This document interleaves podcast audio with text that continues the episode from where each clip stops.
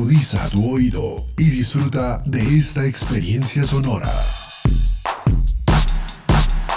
Este es un podcast Radio Unal. de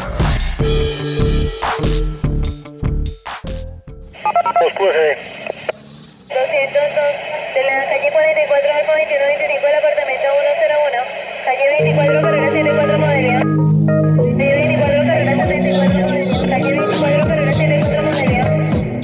Relatos de gobierno urbano. Relatos de gobierno urbano. La ciudad contada por sus protagonistas. Flores y calle 72.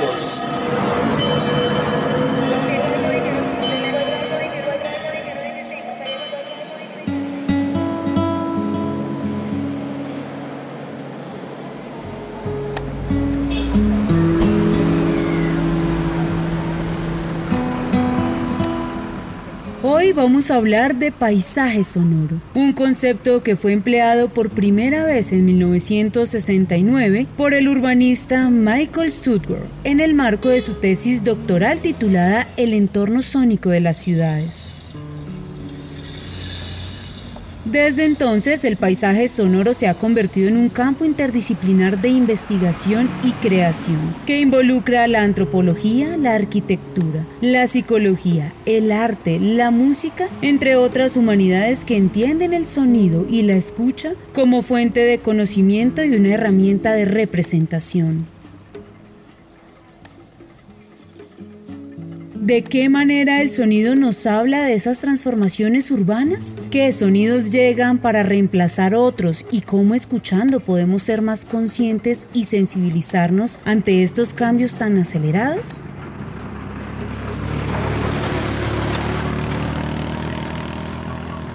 ¿Cómo el sonido afecta al ser humano y en qué medida somos capaces de componer el entorno acústico desde acciones concretas? Estas son algunas preguntas que surgen en este campo de estudio y que empleamos como metodología para entender los conflictos socioterritoriales del borde urbano-rural de Usme.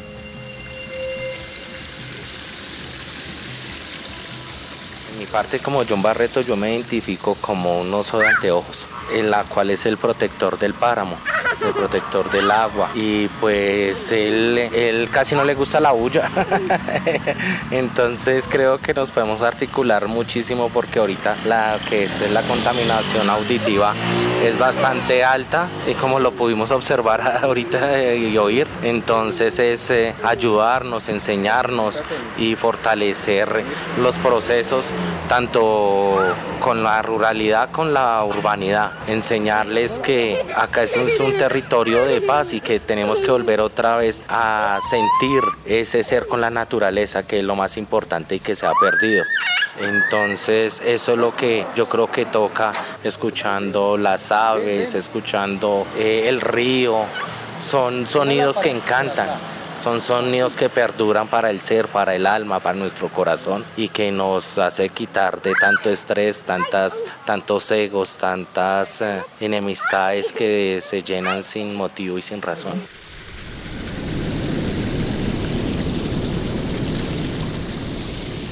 Paisaje sonoro para mí, es, digamos, todo contexto, digamos, genera uh, no solo lo visual, ¿no? Como que cuando hablamos de lo paisajístico, pues siempre ha sido como un punto de vista, ¿no? Desde donde, donde se observa, de lo que alcanzamos a ver con la vista, pero pues eso que, que, que observamos y vivimos, lo vivimos también a través de nuestros oídos, no solo desde nuestros ojos, también desde obviamente el olfato y el, el, el gusto y el tacto, ¿no? Hay, hay muchos otros elementos, pero es muy bonito como muchas de las, digamos, lo visual, pues lo podemos dejar por fuera cerrando los ojos, ¿no? Como que podemos, pero lo sonoro siempre nos va a penetrar, entonces pues es una, una presencia que puede que uno no sea consciente de, de todos esos sonidos, hacen mucho de la vivencia de, de ese lugar, entonces atender, pensarse el paisaje desde lo sonoro, pues abre a un universo pues, increíble, de la cual no somos tan conscientes, ¿sí? como que no lo tenemos verbalizado, de pronto yo creo que tenemos más palabras para lo visual, para los colores, para tenemos menos palabras para lo, lo sonoro. Acabamos de escuchar a John Froile, habitante del borde urbano-rural de Usme, y a María Clara Van der Hamen, antropóloga e investigadora, sobre su concepción del paisaje sonoro, un campo de estudio que ha planteado la importante relación entre salud y ruido.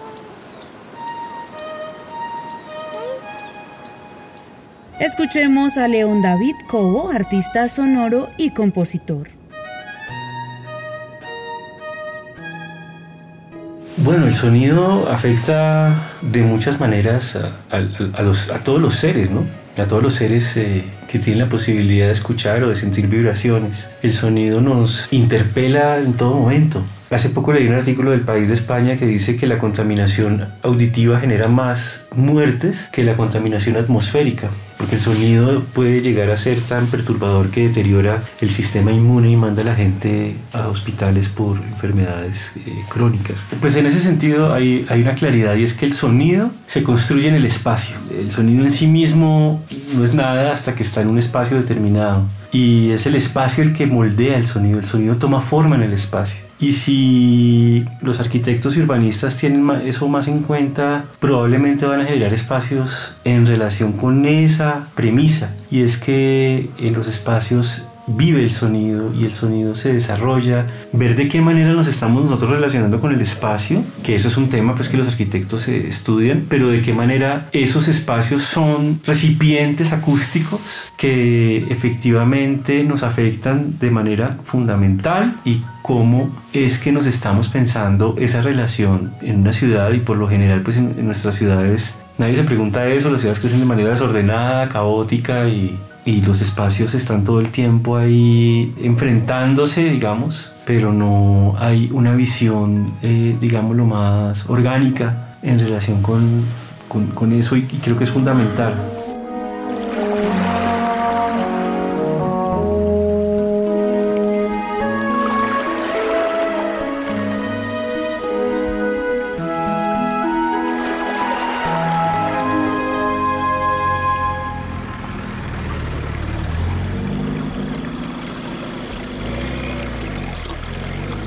Suena, el borde me suena agua, me suena mm, a asadón, siento que a pesar de todo sigue siendo un borde en donde la naturaleza sigue ganando su lugar y haciéndose sentir. Entonces, cuando pienso en el borde o cuando siento el borde, me, siento la vida de la naturaleza presente. Siento el viento, sí, se escucha el viento, se escucha el, el trabajo campesino de la tierra, se siente el agua, los pájaros, no sé, tengo esa mm, especial tendencia a asociarlo más con la naturaleza que, que con con, esta vida de, de cemento y más urbana, ¿no?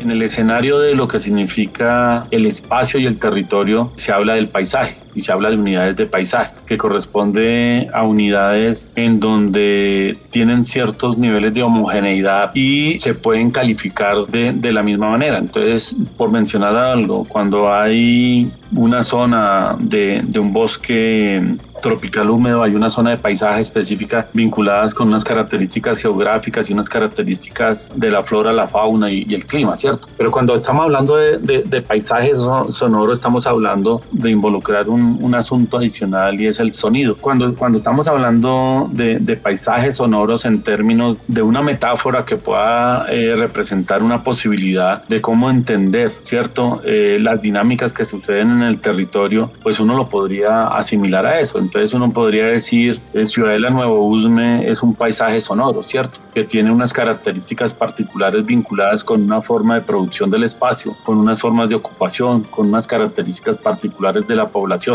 que es distinto a lo que sucede en la vereda del Ubal, ¿cierto? Donde el paisaje sonoro es otro, donde las formas de ocupación del espacio, las formas de vida, las formas de la relación con la naturaleza son distintas. Pero también uno podría hablar de paisajes sonoros vinculados con, con los procesos, ¿cierto? O sea, cada proceso genera un ruido distinto, ¿cierto? Cada proceso genera unas dinámicas y unas prácticas distintas y uno podría decir, entre comillas, esos ruidos que genera cada uno de esos procesos también podría asimilarlos con un paisaje sonoro Acabamos de escuchar a la profesora Catalina García y al profesor Carlos Torres que estudian el borde sur.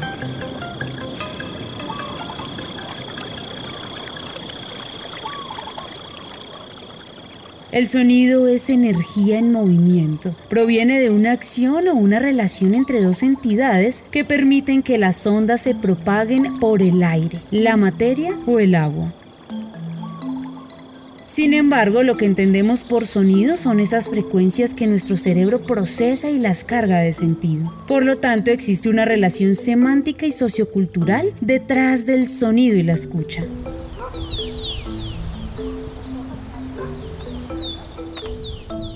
Le damos la palabra a Jorge Gregorio García, músico y compositor electroacústico colombiano.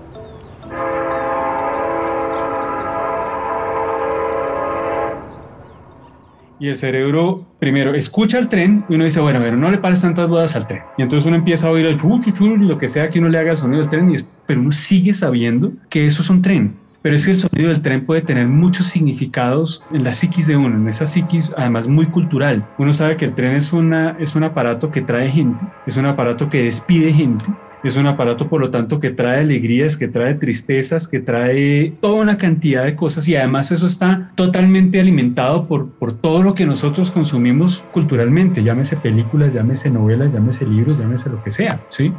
Entonces, no hay tal cosa como un sonido sin un significado y un tren tiene una poética en sí misma, ese sonido sí tiene muchos significados que uno puede explotar de una manera muy activa en quien escucha. Mira, por ejemplo, ellos hablan de ciertas sonoridades que tienen un significado muy fuerte desde el punto de vista político, pero también, pues se puede hablar de espiritual, eh, también eh, ritual, eso sucesivamente. Entonces, por ejemplo, el sonido de las campanas. El sonido de las campanas no solamente el sonido que está que está haciendo como una especie de movimiento centrípeto en donde suena la campana y entonces la gente se desplaza hacia el centro de, de, la emisión del sonido y llega allá. El sonido de la campana también es centrífugo en sentido que también está demarcando un área que está siendo cobijada por una presencia, llámese política, llámese religiosa, eclesiástica o lo que sea. Estamos hablando de demarcar acústicamente espacios que culturalmente se transforman por esas marcas, ¿no es cierto? Un espacio que es el espacio sonoro, es este espacio que, que estas personas viven, que se trata acerca de su mundo, esto suena de algún lado y entonces es ese, ese signal, ¿no es cierto? Es además único y que hace de ese, de ese espacio, o sea, esos sonidos que tienden a ser como, como muy simbólicos en particular y que lo, de,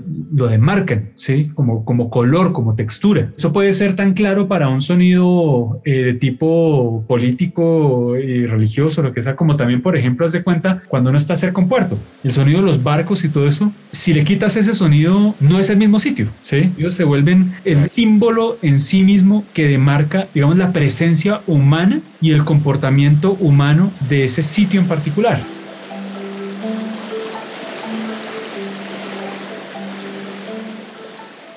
Los especialistas en sonido León David Cobo y Federico Serna afirman. No se puede definir paisaje sonoro de una sola manera, sino que al contrario, esa es la riqueza que tiene el paisaje, se puede entender desde contextos políticos, sociales, por supuesto artísticos, de todo tipo, arquitectónicos, históricos, filosóficos. Entonces es una expresión, digámoslo, multidisciplinar, envuelve muchas disciplinas en relación con la escucha, pero también en relación con otras eh, formas de, de aproximarse a la percepción de un entorno, de un territorio desde el sonido.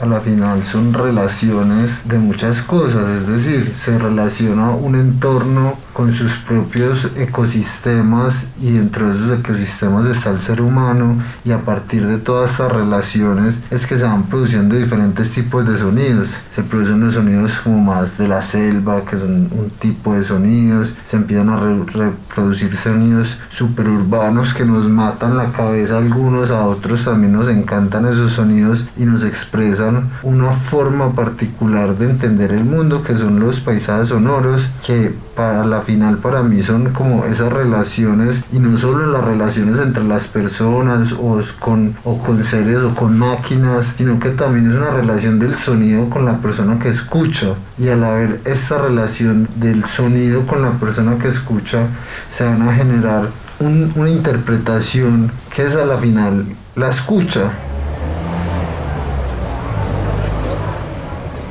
La habitante del borde sur, Nuri Salazar, nos habla de su percepción sobre paisaje sonoro. Bueno, yo me imagino con esa frase, paisaje sonoro. Primero el paisaje, pues yo de una me remito allá a mi territorio donde vivo, que el paisaje, los árboles, el ambiente, la comida, o sea, todo el paisaje, lo que, lo que está en- en- acá alrededor de, de nosotros, que es el campo. Y sonoro, pues eh, sonoro es algo que, que suena a, aves, a pájaros, a, fauna. Eh, es todo, todo lo hermoso, o sea, paisaje sonoro con, eh, en- encierra mucho, o sea, todo lo que es el territorio rural, toda la belleza que hay allá, para mí es paisaje sonoro, es eso.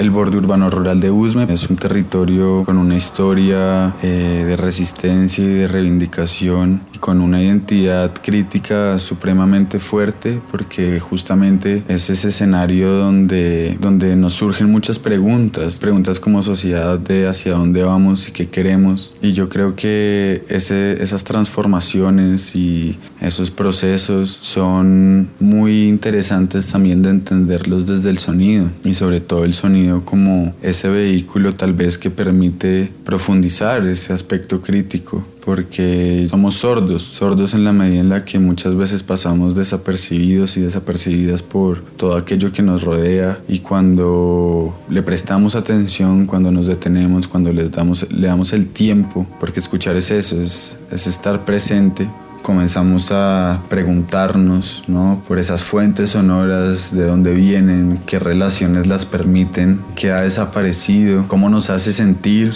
Y yo creo que, que ahí está esa pregunta, ¿no? Por cómo el sonido puede ser esa, ese vehículo de sensibilizarnos y tener un- una perspectiva un poco más crítica. Y el sonido, yo creo, nos compone, nos afecta y cabe la posibilidad de preguntarse y bueno, ¿cómo, cómo vamos a afinar ese, ese paisaje sonoro que nos rodea? ¿Cómo lo afinamos desde acciones concretas? ¿Cómo podemos llevar a cabo procesos para construir ese paisaje sonoro y, y tal vez esas posibilidades de existencia de alguna manera más armónica?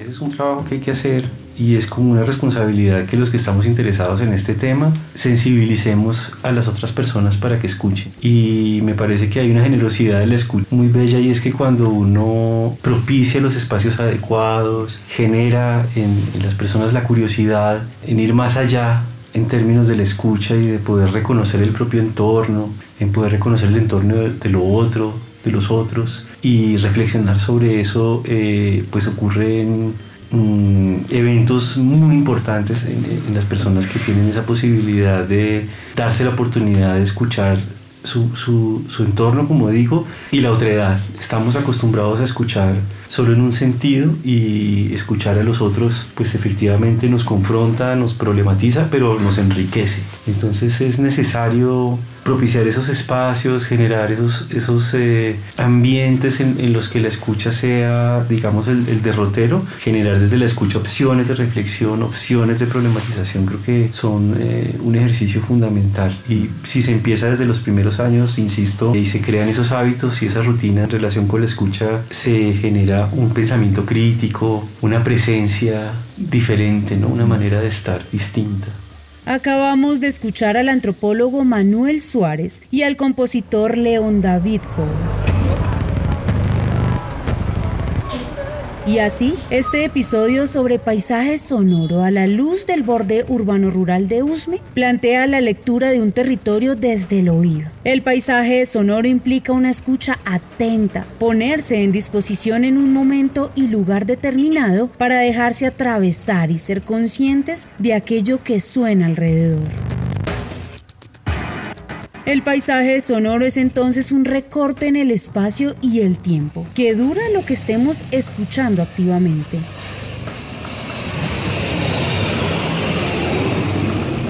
También lo podemos grabar, manipular y reproducir, utilizando esos sonidos como un elemento narrativo y estético. El paisaje sonoro nos enseña cómo es posible conocer un lugar a través de la escucha ubicando el sonido en una red de significados que nos hablan de la identidad de un lugar y de cómo se habita.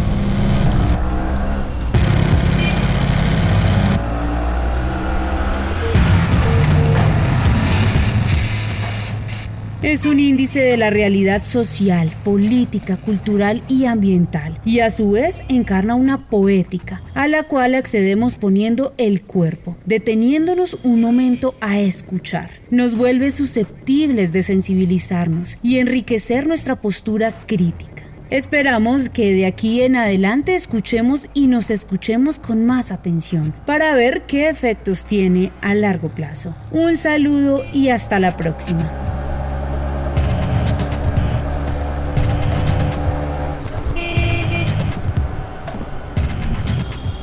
Este podcast es producto de la colaboración del Instituto de Estudios Urbanos Podcast Radio UNAL de la Universidad Nacional de Colombia y el proyecto de extensión solidaria de la Universidad Nacional de Colombia, Paisajes Sonoros y Procesos Formativos para la Integración Social, Ambiental y Política del Borde Urbano Rural de Usme.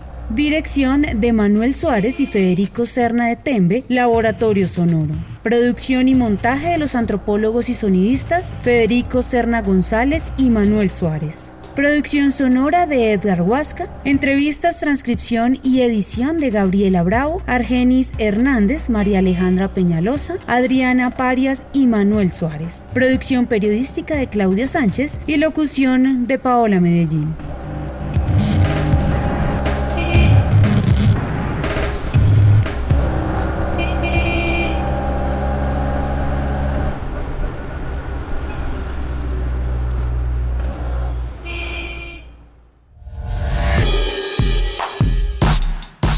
Opiniones aquí expresadas son de entera responsabilidad de sus autores y solo comprometen a los realizadores de este podcast. No representan necesariamente el pensamiento de Radio Unal ni la posición oficial de la universidad. Este y otros podcasts en nuestro sitio web podcastradio.unal.edu.co. Universidad Nacional de Colombia, proyecto cultural, científico y colectivo de nación.